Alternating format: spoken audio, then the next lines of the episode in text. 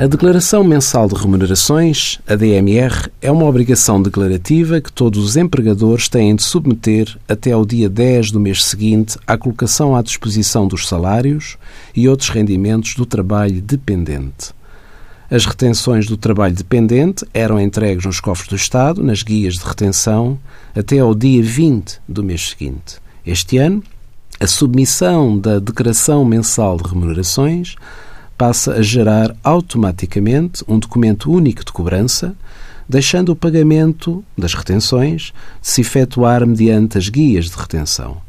Esta nova forma de pagamento poderá ser uma forma de evitar erros frequentes entre a informação constante da DMR e a das guias de retenção detectados pela autoridade tributária.